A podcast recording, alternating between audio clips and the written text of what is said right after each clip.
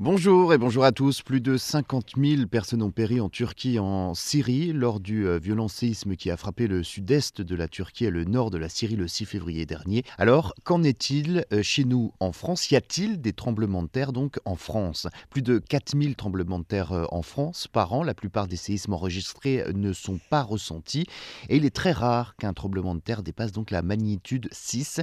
Ils sont en effet principalement sous la magnitude 2 ou 3 et en deux dessous d'une magnitude de 3,5, eh bien un séisme n'est quasiment pas ressenti.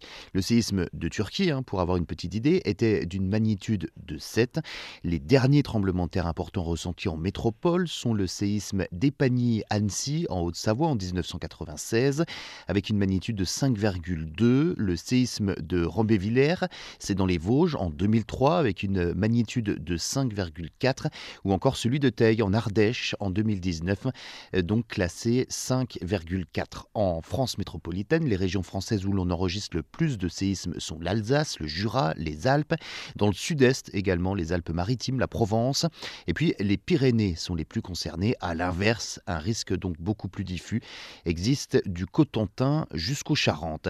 Et dernièrement, le 27 janvier dernier, un séisme de magnitude 3,5 sur l'échelle de Richter a été enregistré aux environs de Dinan dans les Côtes d'Armor en Bretagne. Le 17 janvier, des secousses de 3,5 et de 4,2 étaient mesurés dans les Alpes de Haute-Provence et une magnitude de 3,5 le 6 janvier dernier en Loire-Atlantique à Savenay.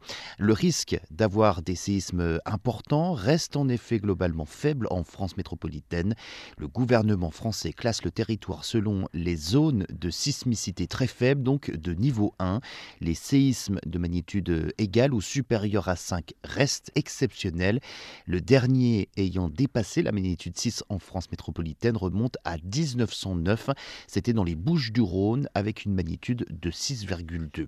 C'est donc aux Antilles que l'aléa sismique est le plus élevé, en Martinique, en Guadeloupe.